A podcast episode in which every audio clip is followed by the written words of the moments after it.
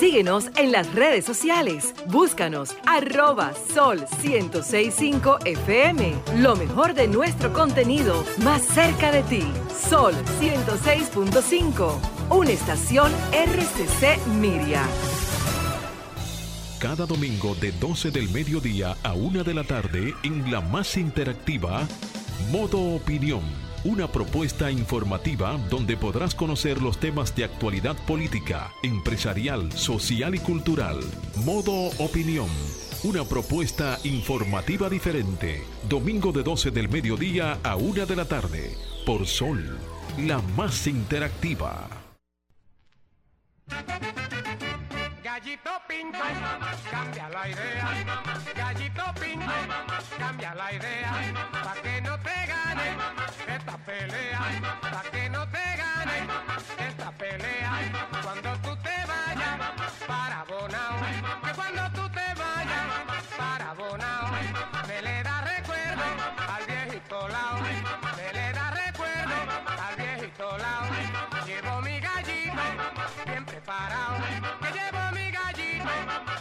preparado. Se lo voy a echar al viejito lao. Se lo voy a echar al viejo lao.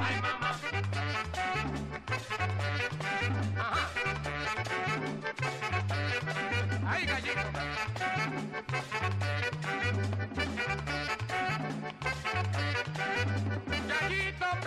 12 de la tarde. Muy buenos días, muy buenos días, muy buenas tardes, perdón, a todos los que nos sintonizan en este momento. Esto es Modo Opinión, el programa dominical más importante de la radio dominicana. Saludar, saludar en la tarde de hoy a nuestros compañeros de panel, de programa, Jonathan Cabrera, Manuel Fernández Jogando, Julia Muñoz Alegre, Marcia Otaño, nuestra productora, Franklin Tiburcio en los controles y Fernando Quesada tras las cámaras. Muy buenas tardes, mundo, y a todos los que nos sintonizan por el streaming y en cualquier parte de- del mundo. Buenas tardes, Jonathan. Gracias Samuel, Eh, como siempre contento cada domingo eh, de poderle llegar a nuestra audiencia, no solo en la República Dominicana, sino en los Estados Unidos, en las islas del Caribe, Europa, y los que nos dan seguimiento, como tú bien dijiste, por las redes sociales de Sol, el canal de YouTube, que dejen los comentarios allá, que dejen los comentarios, que eso nos, ah, nos contribuye a nosotros eh, seguir profesionalizando este trabajo. Como iniciamos el programa con, un merengue de don eh, Vinicio Franco, señores, que murió, eh, merenguero histórico, eh, que de, esos artistas que le han reportado tanto a uno en la República Dominicana y que las nuevas generaciones deben conocer, porque quienes no conocen su cultura, no conocen su identidad, pues no pueden sentirse identificados con, su tierra. De manera que pasa sus restos y un, eh, un abrazo solidario a la familia de este gran artista dominicano, patriota, merenguero. Así es, buenas tardes, Julia. Muy buenas tardes, Santo Domingo, República Dominicana, a todos los que nos sintonicen en cualquier parte de nuestra bella isla y también los que siempre fielmente van a YouTube a consumir nuestro, con, nuestros comentarios, a compartirlo, a debatirlo, porque este es un programa de debate, de opinión flexible, demócrata, abierto, transparente. Y saludar a todos los que nos escuchan también en Estados Unidos. Hoy es el Día del Dominicano ausente en el Ah, dominicano en el exterior.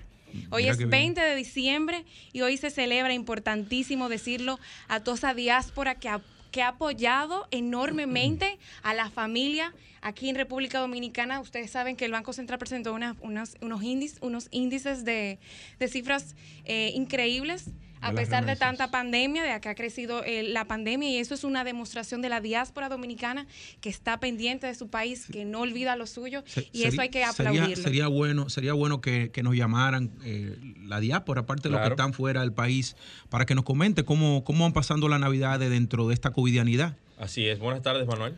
Muy buenas tardes, Manuel Fernández Hogando. Gracias a todos los que nos sintonizan en el día de hoy, apenas faltando una semana para concluir el año, aunque no lo Wow, parezca. señores. Señores, que se vaya ya, que, se vaya el 2020. e- Esta Navidad ha sido atípica la verdad es que, que ni parece ni se siente como si estuviéramos en Navidad y apenas eh, en, la, en la penúltima semana del año. Este, eh, mira, yo- este año deberían retárselo a uno en la vida. No. Que no existiera. No, Mira, esto fue un año algo. importante, esto es un año que debió de pasar no, y que para nosotros... Este año Samuel tuvo, tuvo su hijo. Por Claro, Claro, no, fue un Samuel, año importante. Mucha A- gente tuvo gente. COVID. bueno, coño, diablo, sí. No, no, no, no. Mi, pues- mi hijo pues- tiene una, ¿Cómo- una cómo que se generación. llama, Samuel? ¿Cómo? Gamal, Gamal. Gamal. Gamal. Tiene una, una generación de bellacos Sí, que, que sí, nacieron sí. en el No, pero esto ha 2020. sido un, un año difícil, duro, Claro pero sí. muy bueno porque Claro. hemos también tenido la oportunidad de avanzar en, en varios temas que República Dominicana y el mundo tenía rezagado. Ajá, O sea, ¿cuáles? El tema de la tecnología, el- la, la, Fue el año del digitalización cambio. virtual, fue el año del cambio, del entró el cambio. PRM en el poder, verdad. hay caras nuevas, nuevos perfiles, una democracia que se fortalece y en fin de cuentas, aparte de los días difíciles, comentario del cambio, hemos Totalmente. tenido un año de verdad de grandes oportunidades. Tú Así sabes, es, Tú señor. sabes que, para antes de la, pausa, tú- eh, de la pausa, tú sabes que con lo que ella decía que hoy es el día del dominicano Ausente. la En el exterior. En el exterior. Ajá. Mire, eh, hay, un, hay algo que en, que en los medios de comunicación no se, no se ventila y que si nosotros entendiéramos la importancia que tiene el dominicano en el exterior o el que migra, eso de alguna manera es exportar Claro, algo de eh, nosotros. de nosotros. Y por eso es que es tan importante que el dominicano cuando migra, cuando se va a otro país, exhiba un comportamiento adecuado en aquella claro, sociedad en la cual pretende insertar- insertarse. Es así. Así Porque, mismo, ¿no? Oh, eh, sí, porque precisamente cuando migra, lo, lo que envía la remesa, fíjate que las, las mayores fuentes de entrada de divisas en la República Dominicana son por tres conceptos, básicamente. Digamos cuatro, que son turismo, remesas, exportaciones y el Zona. tema de la inversión extranjera, que es donde está entrada zona franca y demás. Pero por So, antes, Y fíjate, cuando, cuando un dominicano pues emigra, eh, aparte de llevar nuestra cultura, eh, llevar nuestro, nuestro, nuestros comportamientos y costumbres, también consume nuestros productos. Y eso, Correcto. aparte de, de enviar la remesa al país, también Ala. eh, Aumenta las exportaciones. aumenta las Para que exportaciones. sepan porque que productos este- endémicos. Bueno, que mira, nada. yo fui, yo fui director de mercadeo cuando estuve estudiando en España. De, si no era la primera, eh, competía con, con unos supermercados que se llaman Goya allá en Madrid, Naturandina, que era, si no era la primera mayor importadora a España de productos de Latinoamérica, era la segunda. Y, era mucho el producto dominicano que se consumía allá en, en España. Señores, muchos temas esta semana. Y arrancamos con una de este fin de semana. El Ministerio Público abrió una investigación de una boda realizada en el Country Club. Señores, miren, yo le, y se lo cerraron la policía. Y el Ministerio de Interior y Policía, diga, el, Ministerio salón. de Salud se lo, Pública, se lo- se lo cerraron. Sí. le ce- Pero a mí lo que me llama la atención- dice que la es- Fiscalía de Santo Domingo Oeste abrió una investigación Yo- en torno yo a la le- celebración. yo le voy a decir yo, algo, yo tengo una opinión muy el, diferente. El country, el country emitió su Muy comunicado diferente. y yo le y yo le yo le diría yo le diría al, al country que, que deje eso así porque y que si se si lo que quiere mandar eh, las autoridades es que no no va a haber diferencia de clases sociales para imponer las medidas que lo dejen así y que cojan su, su, su cocotazo Ahora, yo tengo Pero entendido, tengo algo, entendido Samuel que esa boda comenzó esa no es la única boda que se ha realizado. No, Claro. pero en La. Vega que trancaron a, a muchísima gente Sí. presa. entonces Pero, si le- pero en de- bueno, no coja sé. su cocotazo Yo no conozco ni que cojan su a los cocotazo padres de la novia, ni a los padres del novio, ni nadie de los que estaban ahí. Conozco algunas personas de los que, de que estaban en los alrededores del, fue un fietón del club y esas personas, dos de ellas, eh, me dijeron que esa boda comenzó en la mañana y terminó a las 6 de la tarde. sí porque ahora tú tienes que beber temprano Entonces, habría que ver, porque todavía no se ha querido quizá debatir o entrar en mucho, en profundidad sobre eso. que, el- que, que cojan su cocotazo Pero- y se estén pero el tranquilos. problema es la incluso, tengo entendido. Porque Mayella hizo una boda en Santiago y a las 6.30 de la tarde ya estaban las autoridades afuera y a las 7 de la noche en punto sacaron a su hija y al novio de la hija Preso. eh, preso montado en una ¿Al novio de la novia? También. Sí, No, porque dos. también. Yo quiero hacer un llamado. No, pero perdón, yo te voy a decir algo. El comandante de La Vega, yo creo que en La Vega. Fue el regional, parece que tiene un lío. No, pero ese tipo hay que jalarlo también. Yo quiero porque hacer es una un- falta de tacto es- una- un, un irrespeto también. a- No, injusticia. Oye, también. pero ¿y qué es eso? Entonces, otra boda en el Country Club, 500, 400 personas. Eh, supuestamente una prueba rápida del Como COVID. requisito. Y, no, y una prueba que Sí, todavía se está quiso- cuestionada. Pero también se quiso politizar hablando de, de que de Yayo. No, no, yo- Eso no tiene que ver, eso con eso. con. Ya yo no tiene nada que ver con Eso eso. con eso. Eso un Mariano- sobrino de- pero- un sobrino de él. Pero el papá de la novia es un tipo 20 veces más importante. Pero ven acá. Y entonces eso no tiene nada que ver ¿Y quién no, era el no, papá ya de la yo no novia? tiene nada que ver con esa Con vaina. Héctor Rizek. Ya yo no tiene ¿Quién nada que era ver el con eso. Don Héctor Rizek, ¿Y quién es esa Oh, persona? ajá. uno de los empresarios que más ha aportado a este país. Y que trabaja como un animal. Sí, ese, sí, tigre, sí. ese tigre a las 7 y media de la mañana está, en- Eso es está en su Grupo oficina Rizek, Grupo y sale a las Rizek, 9, Rizek 10 de la noche. De, Ah, de- de ya, los- ya, Son- ya. no, pero son empresarios también que le han aportado a este país en un sinnúmero de. y de- después Pero lo que está mal está mal. Sí, Eso pero no eso se no está mal, realmente no está mal. Si ellos cumplieron con el protocolo, no está mal. Eh, lo que está mal es que el comandante ese de, de, De Mayella. de- de Mayella, de, de allá de La Vega, le haya hecho esa desconsideración a esa gente en esa boda. Bueno, pero es lo que yo insisto, que el country deje eso así, porque si el gobierno lo que quiere dar a las autoridades de salud un ejemplo de que no se le va a permitir a La- nadie, no importa la fiebre no clase está en la social. sábana, la fiebre no está en la Pero está bien, pero, pero que cojan su Yo cocotazo. quiero hacer un llamado antes de, porque me estoy tratando de comunicar con el, Ah, pero una el- primicia, venga, Adela. ¿Es una primicia? no, no, todavía no, tiene viste. que confirmarla. Bueno, yo no tengo la información, Pero, quería hacer ¿fuiste un tú hiciste la foto? Sí, fui yo. No, pero dame una primicia, ven. Dale, primicia, por favor. En modo opinión, donde nace la información. Una primicia, una primicia, una primicia. Sí, buenas. Sí, mira. ¿Tú lo tienes ahí? Sí, sí, tengo aquí la foto. Yo estoy tratando de comunicarme con el relacionador Bueno, público de la Procuraduría. ¿por qué, Julia? Porque esta mañana, pues yo dirigiéndome hacia mi casa, en Evaristo Morales, en la calle Max Enrique Ureña. eh, Eso aquí mismo, eso es súper cerca. Están realizando un allanamiento en la Torre Gil Roma. Yo quería saber qué Y era lo que está. y te- y es te- de la Procuraduría porque me comunicó con, con la DNCD y me dijeron que ellos están colaborando. Bueno, señores, ya ustedes saben, un allanamiento hoy temprano, la Procuraduría General de la Vamos a República aquí, confirmar. en la calle Max Enrique Ureña. Hemos estado tratando de comunicarnos con la vocera de la Procuraduría General de la República para que nos informe.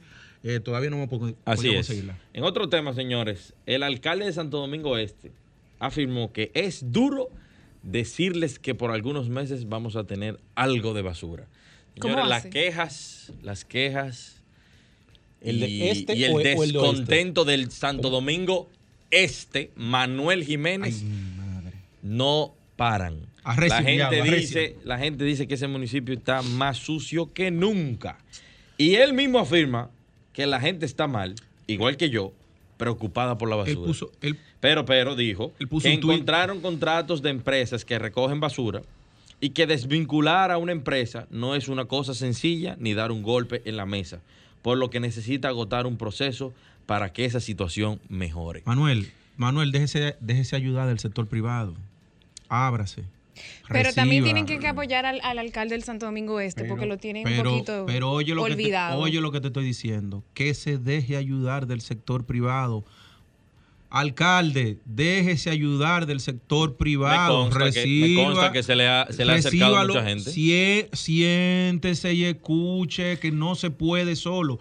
La grande y se lo está diciendo un municipalista, las grandes transformaciones que se han venido logrando en el Distrito Nacional ¿eh? desde los últimos 20 años es porque el sector empresarial se involucró con los distintos alcaldes y usted no puede gobernar de espalda, de espalda del sector privado. Ahorita pudiéramos abrirle los teléfonos a los municipios de Santo Domingo Sí, claro Este que sí. para saber la realidad de, de cara a esto, lo que está sucediendo y nosotros tenerlo de primera mano. Pero señores, antes de irnos a la pausa, no podemos comentar, aunque yo sé que el comentario de Manuel viene con un poco más de profundidad sobre este tema, sobre los famosos 100 millones de pesos que se le otorgaron por unos contratos, en principio por unos contratos a artistas dominicanos para paliar toda la crisis de la pandemia, pero que se ha convertido en una crisis creo que hasta comunicacional del gobierno. ah, ay, eh, sí, eh, antes de que vayamos a la pausa y venir con los comentarios, eh, señores, también importante hacerle saber al país que murió la ex primera dama, eh, esposa del profesor Juan, Juan Bosch, doña Carmen Quidiello de Bosch. Eh, es ahí cuando uno, cuando uno ve, damas de esta estatura, muere a los 105 años, eh, cómo se ponen al lado de sus esposos, eh, asumen un rol activo de apoyo eh, a hombres que han decidido ser apóstoles, que quieren transformar, dejar un legado en la República Dominicana. Que no queda queda evidenciado el aporte que hizo el, pre- el presidente, el expresidente, profesor Juan Bosch, y también el aporte que, que ella hizo a esta sociedad como primera dama, una mujer que se ganó el respeto y el cariño de todo, que es cubana de origen, pero ya una dominicana de corazón. Pasa sus restos en este día. Así es. Vamos a una pausa y continuamos aquí en modo opinión.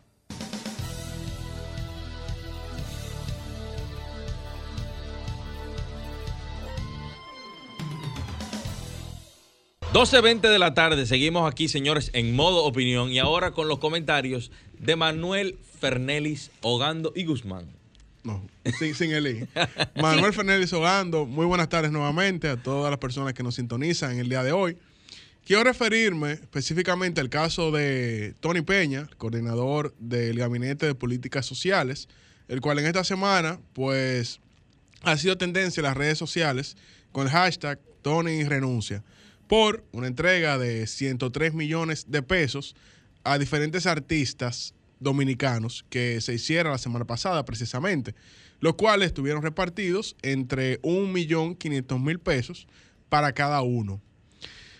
La iniciativa de, de entrada, eh, primero, eh, no estoy de acuerdo con que deba renunciar porque simplemente, a pesar de que hubo violación a los procedimientos de compra, eh, ciertamente me parece que la iniciativa de Tony fue eh, muy dirigida a defender la clase artística que ciertamente, a pesar de duro golpe que ha, que ha eh, suscitado a raíz de la pandemia, pues eh, puedan mantener a sus artistas, su, su grupo de colaboradores, en fin, no me pareció una, una iniciativa que busque dañar o que busque privilegiarse personalmente o que sea una iniciativa que tenga un trasfondo de corrupción y nada por el estilo.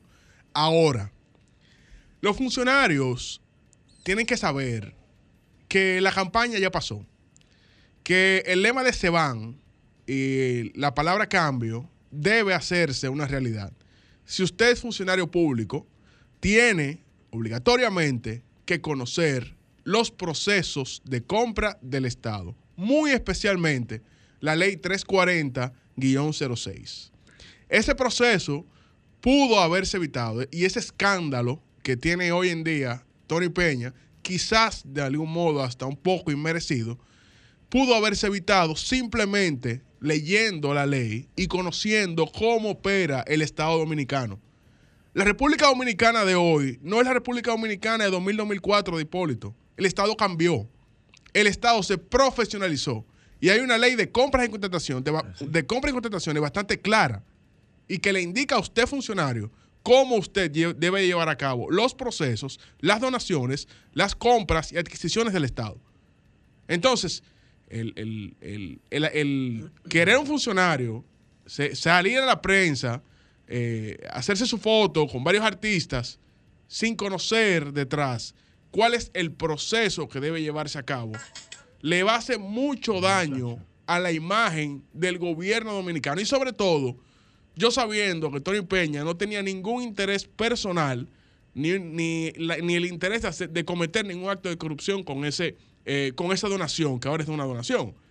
Entonces, la República Dominicana, ahora mismo, en los, en los últimos meses, se ha convertido, eh, eh, bueno, todos los días en un titular de un escándalo por el tema de compras públicas, como pasó eh, hace, pocos días con el tema del plan social, que no, no es el caso que estoy comentando.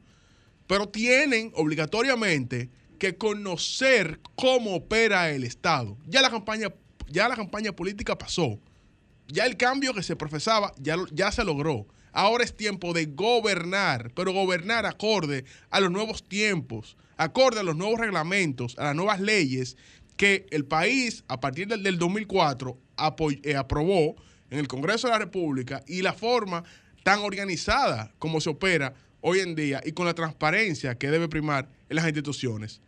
De manera que, Tony Peña, pudiste evitar este escándalo, pudiste evitar estar en esta situación sabiendo que no tenías el interés de lucrarte personalmente ni nadie de tu equipo, sino contribuir con la clase artística dominicana, pero hay formas y hay formas. Eso pudo hacerse muy bien, convocando a toda la clase artística y haciendo quizás un sorteo de menos monto. Quizás en vez de un millón quinientos mil pesos, un sorteo de 500 mil pesos, donde, donde tenga la oportunidad todo el mundo de participar. O pudiste convocar a un proceso de comparación de precios donde todas le- las personas interesadas en, en- en hacer su evento navideño puedan eh, presentar sus propuestas, quizás de un monto hasta de un millón de pesos, y que y los artistas que tengan la mejor propuesta, pues se contrata, porque el fondo no está mal, es la forma. Entonces, Tony Peña, invito, espero que esta situación no tenga que llevarte a renunciar del gobierno, porque entiendo personalmente que sería injusto, pero que esto sirva de ejemplo para todos los demás funcionarios del gobierno, de que deben conocer cómo opera el Estado Dominicano el día, en- ahora en este año 2020 y de cara al futuro. Jonathan Cabrera.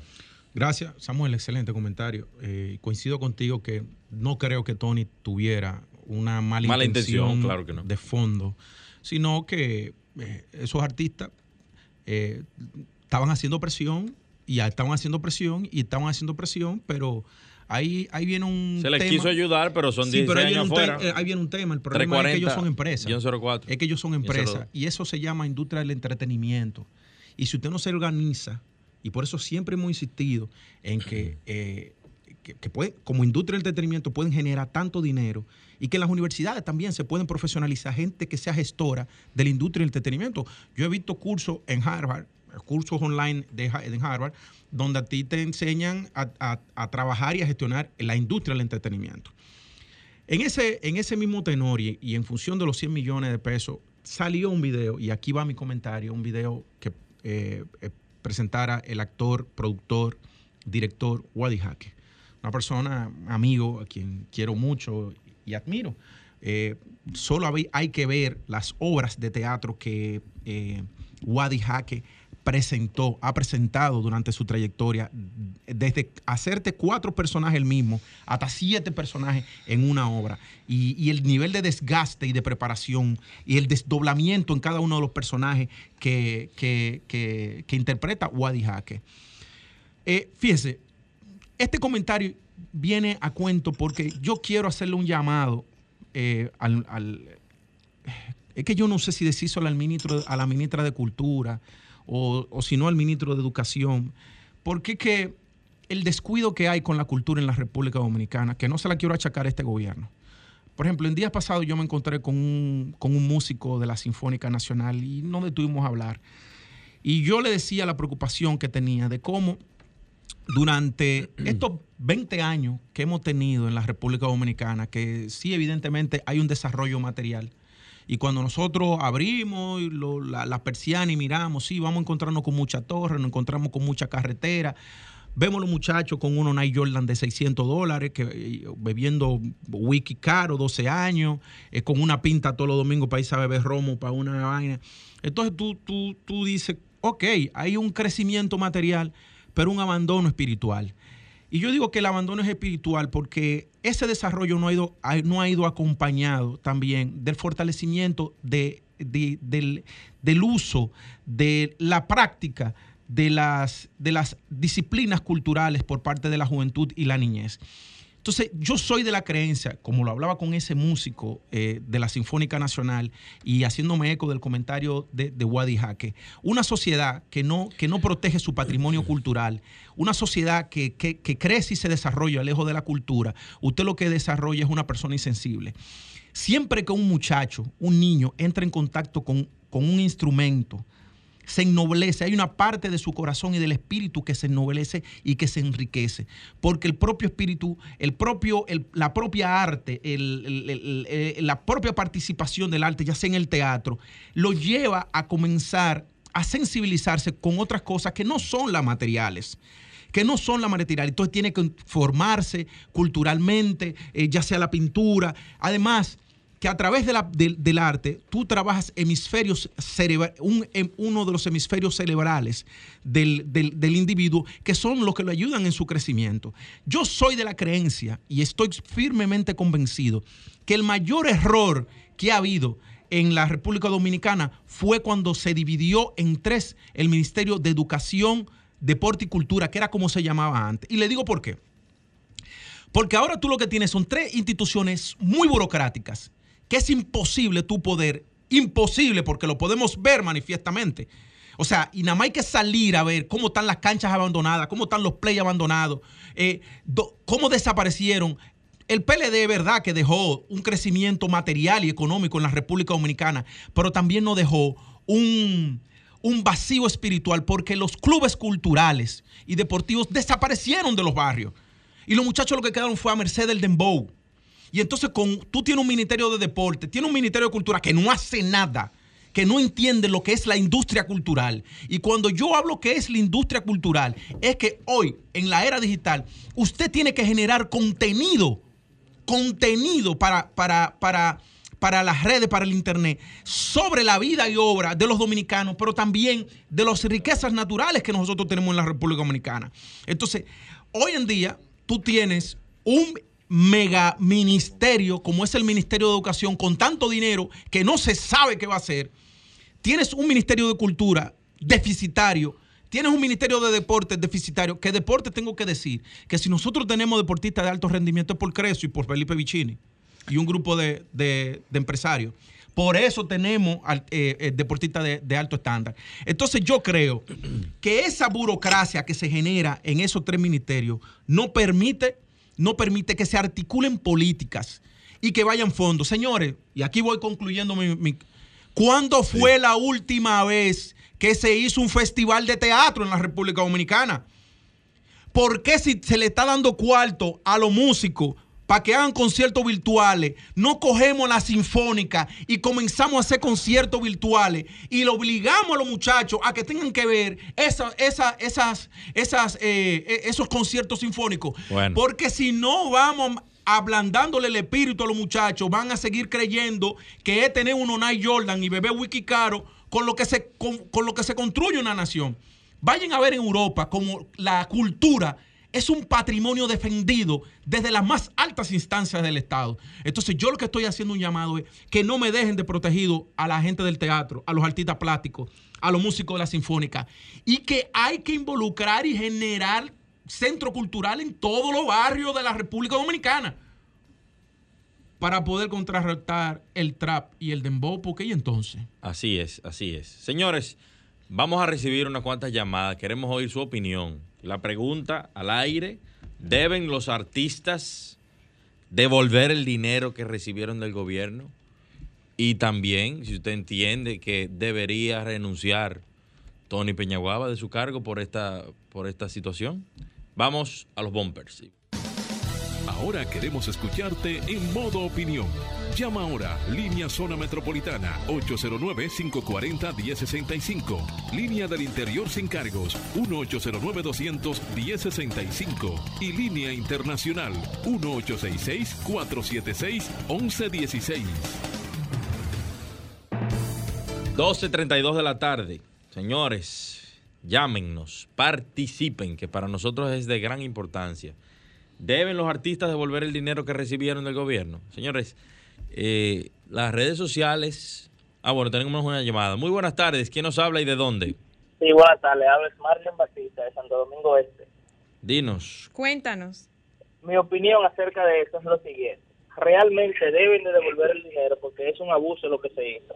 La palabra artista engloba muchas cosas, no solamente estos muchachos, que no estoy en contra de ellos, al contrario, los apoyo porque han dejado de lado quizá la delincuencia y a través de este tipo de música han salido, han sacado a su familia a flote. Pero la palabra artista conlleva muchas cosas que realmente se ha descuidado. Yo soy Muchas una persona gracias. muy joven en edad y realmente la música que a mí me agrada es el merengue. Y dijo Ramón Orlando hace unos años que el merengue estaba muerto en la República Dominicana, no porque no había merenguero, sino porque no hubo un relevo. Por ejemplo, en mi sector yo nunca vi una escuela donde se me enseñaba, como en los años 80 y 90, que en todos los pueblos había una escuela elemental, donde se le enseñaba todo tipo de instrumentos a cada uno de los jóvenes. Excelente. Y con eso. Realmente creaban músicos. Hoy no, hoy no vemos eso en ningún lado. Y es lo que dijo el compañero antes de ir a anuncio. No hay cancha, en los barrios no hay cancha, no hay un play en condiciones. ¿Cómo tú formas una juventud en valores cuando tú no tienes medios en los cuales ellos puedan emplear su tiempo libre? Tú estás creando delincuentes. Muchísimas gracias. Excelente, Excelente reflexión que de este, de este oyente. Vamos a otra llamada. Importantísimo. ¿Quién nos habla y de dónde? Buenas tardes, ¿cómo están mi gente? Muy buenas tardes. Cindy Quesada de Los Minas. Adelante, Cindy. Bueno, yo creo que ellos tienen que devolver ese dinero. O darle a las otras personas del teatro y eso, porque eso nada más lo hicieron como por amiguismo y a su gente. Entonces yo no estoy viendo ningún cambio. Y también, ellos no se están enforzando en el sector salud, porque esos millones también podrían ser para terminar el Morgan, por ejemplo, que, que le faltan ni que unos millones y ahora estamos en pandemia y, y es la salud de lo primordial. Muchas gracias por tu comentario. Cindy. Y, y es una realidad, mira como ella dice, eh, se reparten o se otorgan una ayuda a los artistas cuando el sector más afectado y que ha estado en, en- en la primera línea de batalla contra el COVID son los, los médicos, los enfermeros y todo el personal médico. Es, es importante, Mira, tú pero sabes que a propósito que tú dices que los que han estado en primera línea de, de acción contra el COVID, los médicos y enfermeros, y yo, mira, que no, que no se le ha hecho un reconocimiento. Hay que hacer un reconocimiento, señores, a la policía, a los miembros de la Policía Nacional y a los militares, que son los que salen toda la noche a bregar con, con- con gente inconsciente, que están en fiesta y barrio. Tú sabes que aquí no se ha documentado cuántos policías se han muerto, ni cuántos han caído en cuidado intensivo, ni militares que andan que andan Claro, patrullando claro. en la Mira, noche. Jonathan. por combatiendo- los no contados. con- Los Los no médicos contados. y enfermeras. Mira, Sí, no, Jonathan. pero que se habla de los médicos, pero yo lo que quiero es resaltar que los policías y los militares, mi hermano, salen todos los días a contagiarse de COVID, a bregar con gente que Sí, está sí. en la calle bebiendo romo y violando el toque de queda. ¿Entiendes? Y nadie aplaude esa labor de esos tipos que se la están jugando. Es una ahí realidad, y es que una no, realidad. Y que no se documenta cuántos se han muerto por COVID y cuántos están en UCI por es COVID. así, es así. Militares y policías. Yo había comentado eh, hace unos meses con la pandemia que hay que crear un fondo de emergencia para los artistas y que eso es- va, eso va a ayudar a que en situaciones como esta se le pueda dar un respaldo, no solamente a los artistas que son eh, cantantes, porque artista tiene una denominación muy amplia. Sí, pero si, si tú te y a los refieres a eso, promotores hay un fondo de emergencia entonces para los agrónomos. Hay un fondo de emergencia para yo los te voy a artistas. decir una ma- Para- yo te voy a decir algo. Yo te voy a decir algo. Todo eso grandes merengueros, los grandes merengueros, Han son hecho muy, de plata. y son millonarios. Son millonarios. Son millonarios. Señor Hermoso, la para anda en un McLaren. Son- ¿Cómo es son posible que haya que darle subvencionarlo? Son millonarios. Pero yo no quisiera ni siquiera eh, po- ponerlo. No, pero ese es uno, uno. Pero lo que, lo que, lo que pasa es que. De los que ostenta es- riqueza. Es que, es que si no damos el giro, si no damos el giro a la visión, y era lo que yo decía ahorita, si no se entiende que eso es industria del, del entretenimiento, que tú eres una MIPYME, que tu orquesta, que tu banda de Dembow, que tú como teatrista, tú eres una MIPYME, una MIPYME, y no te organizas financieramente, tú vas a tener carencia. Tengo una llamada. Muy buenas tardes. ¿Quién nos habla y de dónde? Bueno, parece que sí. Adelante. Buena Buenas llamada. tardes. Dé- Déjeme decirle algo, que todo el que trabaja debe darse su ahorrito. Y esos cuartos que esos artistas se ganan, dime, dígame lindo, ¿qué lo hacen ellos? Ah, es una excelente pregunta. Señores, vamos a una pausa y continuamos aquí en modo opinión.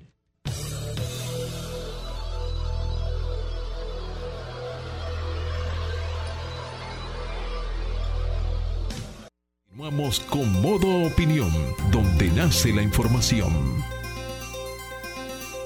12 y 40 de la tarde, señores, seguimos aquí en modo opinión. La tarde de hoy yo quiero hablar sobre una situación que me ha generado bastante atención en las últimas semanas, pero que no es eh, un tema reciente. Y es lo que se está dando con la empresa Uber y con los sindicatos de taxistas en la República Dominicana. Veo con mucha preocupación el nivel de confrontamiento, el nivel incluso hasta de violencia, de maltrato, eh, que se le está dando a los choferes de Uber. Señores, Uber es una plataforma disruptiva que vino a cambiar eh, la, la forma en la cual se daba o se da un servicio a la ciudadanía. Un servicio que en la generalidad de los casos es mucho más económico, es mucho más confortable, es mucho más seguro. No es una, eh, no es una novedad que eh, los taxistas en la República Dominicana, muchos de ellos, porque no todos, hay empresas que, ofrecen un servicio eh, decente, pero que muchos de ellos no estaban a la altura de lo que realmente la ciudadanía necesita y pagaba. Eh, No sé actualmente cuánto cobra o cuál es la tarifa de un taxista, pero sí sé, porque me he montado en Uber, eh, la, la comodidad, las exigencias que se, le, que, que le ponen o los requisitos que le imponen a esta persona para poder participar en, en- en el esquema de eh, esa empresa Uber.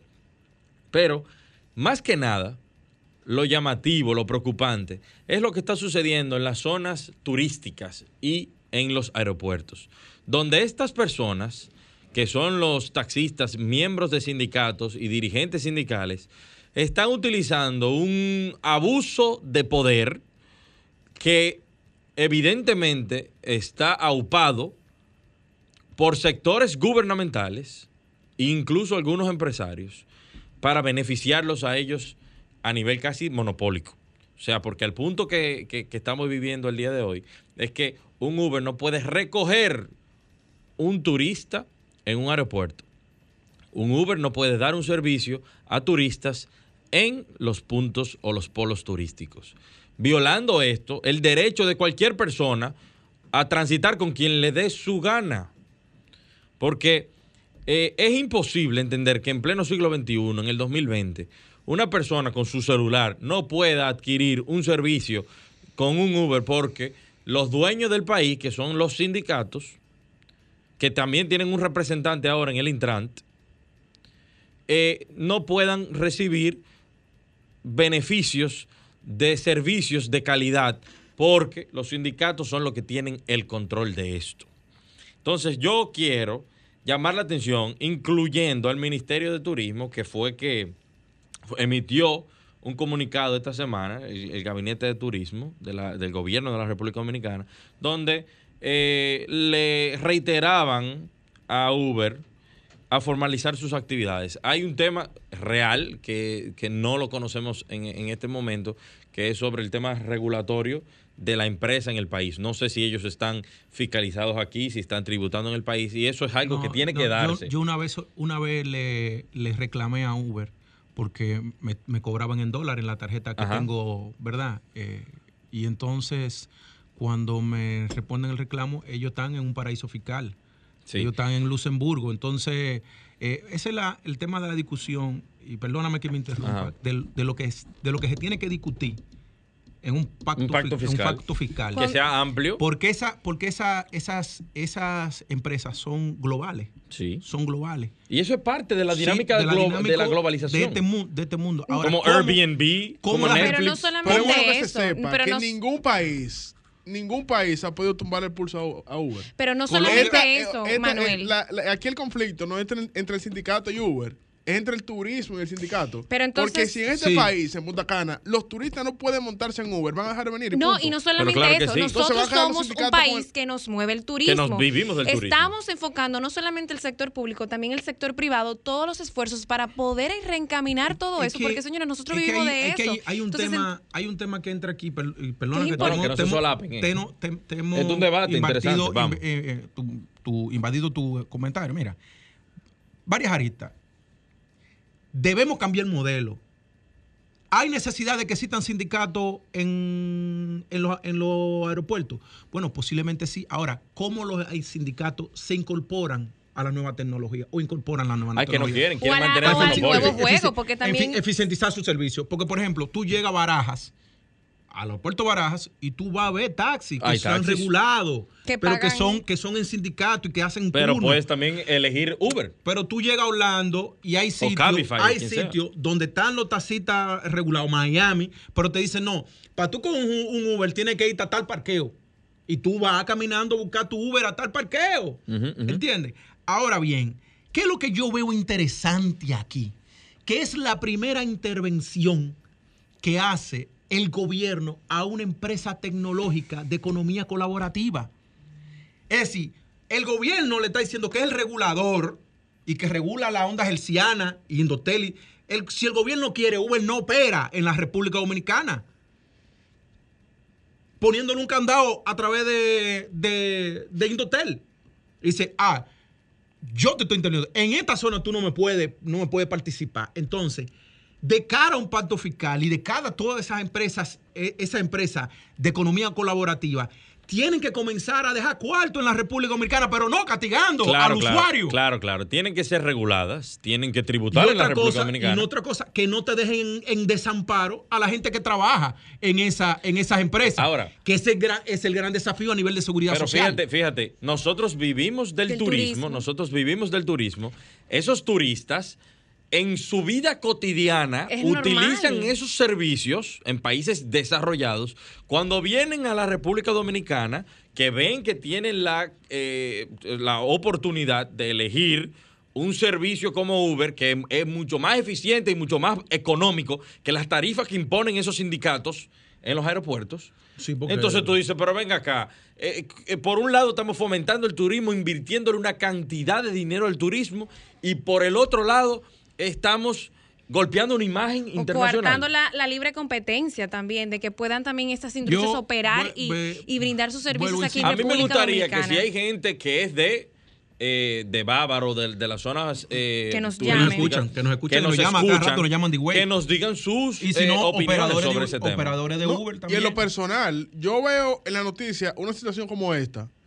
Y no es que yo voy a decidirme por el sindicato, yo dejo de venir al país y punto, como turista. Entonces, que quede claro al sindicato de, de Bávaro y Güey que si ellos no resuelven el conflicto, si no permiten a Uber operar, definitivamente no vendrán turistas internacionales. Tarde o temprano, ese poder que tienen los sindicatos va a caer como ha cambiado todo aquí. Vamos a una pausa y continuamos aquí en modo opinión.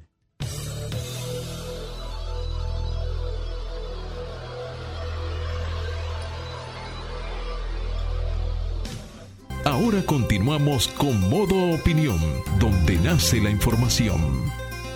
51 de la tarde, seguimos aquí, señores, en modo opinión. Ahora, los comentarios de Julia Muñoz Alegre. Más que un comentario, yo quería felicitar a nuestro compañero Ostos Rizik por esta apertura de la Oficina País del Banco Centroamericano de Integración Económica en República Dominicana, eh, aperturada el pasado lunes y eh, también el miércoles firmaron un acuerdo con el Ministerio de Relaciones Exteriores que formaliza su establecimiento, el cual traerá grandes oportunidades para nosotros en temas económicos, sociales y sé que va a ser de mucho provecho en estos momentos de pandemia. Esto es un, una oportunidad para brindar más eh, oportunidades a los dominicanos y solamente quería agradecer la invitación porque nos estuvieron, estuvimos todos compartiendo por allá. Así es, felicidades a Hostos por gran Y de labor. verdad, y les deseamos éxito y que sigan, sigan generando oportunidades para un país. El como banco no pudo tener un mejor director ejecutivo. Increíble. ¿eh? Felicidades. Y fíjate que Hostos, Hostos, aunque no me haya autorizado, él estaba un poco eh, duro en- en- durante la transición un poco decepcionado porque en principio iba como viceministro de Industria y Comercio. Sí. ¿Cómo? Y para que tú veas que las cosas de Dios son, ah, son, Son maravillosas. maravillosas. Mira cómo le, le salió algo mucho mejor. No, donde va a poder crecer desafío. como profesional, va a poder aportar al país mucho más Y, y poner ese banco a crecer aquí, a posicionarlo. y, y ayudar Desafío. mucho más al país. Señores, pero cambiando un poquito de tema, ya para finalizar, no quiero dejar pasar la tarde eh, sin mencionar que la Procuraduría Especializada Antilavado de Activos y Financiamiento del Terrorismo ocupó en Boca Chica 22 apartamentos. Conjuntamente con la Unidad de Administración de Custodia de Bienes Incautados de la Procuraduría General de la República, 22 apartamentos, Apartamentos. lujosos adquiridos con dinero de la estafa millonaria tipo esquema Ponzi que estafó a unas 600 personas en ¿Y esa Canadá. vaina? En Canadá. en Canadá. En Canadá. Los apartamentos que forman parte de, de la torre Boca del Mar y su incautación se inscriben dentro de las investigaciones que realiza la Procuraduría Especializada eh, Pero a solicitud de la asistencia jurídica internacional de las autoridades. Adicional a esa información, el deportado Canadienses. Charles Paul Vincent de Bono adquirió junto a su pareja sentimental y bajo la empresa de fachada Beta 2006 25 apartamentos valorados en 1.724.278 dólares. Posteriormente, dentro de una de las modalidades de lavado, simuló que pertenecían a varios testaferros y de esos 25 apartamentos, 22 fueron ocupados, como comentaba. Así es, señores, pasen muy buen resto del fin de semana. Felices fiestas, un Buenas abrazo. tardes, feliz Navidad, feliz Año Nuevo. Si no nos Y cuídense, escuchamos, siguen Si usando no sus escuchamos. mascarillas, siguen, sigan pues eh, manteniendo el distanciamiento. Cuídense, Cuídense, señores, que ahora con las navidades se puede hacer un rebrote. No, pero es que el, eh, con, con el clima que estamos teniendo, se disparan las gripes y se van Claro, las, las no ven, a los que no ven. Jonathan anda, señores, con un jacket como si estuviera en Bale. Claro, yo voy para The Hamptons Esto ahora. fue todo por modo opinión. Buenas tardes.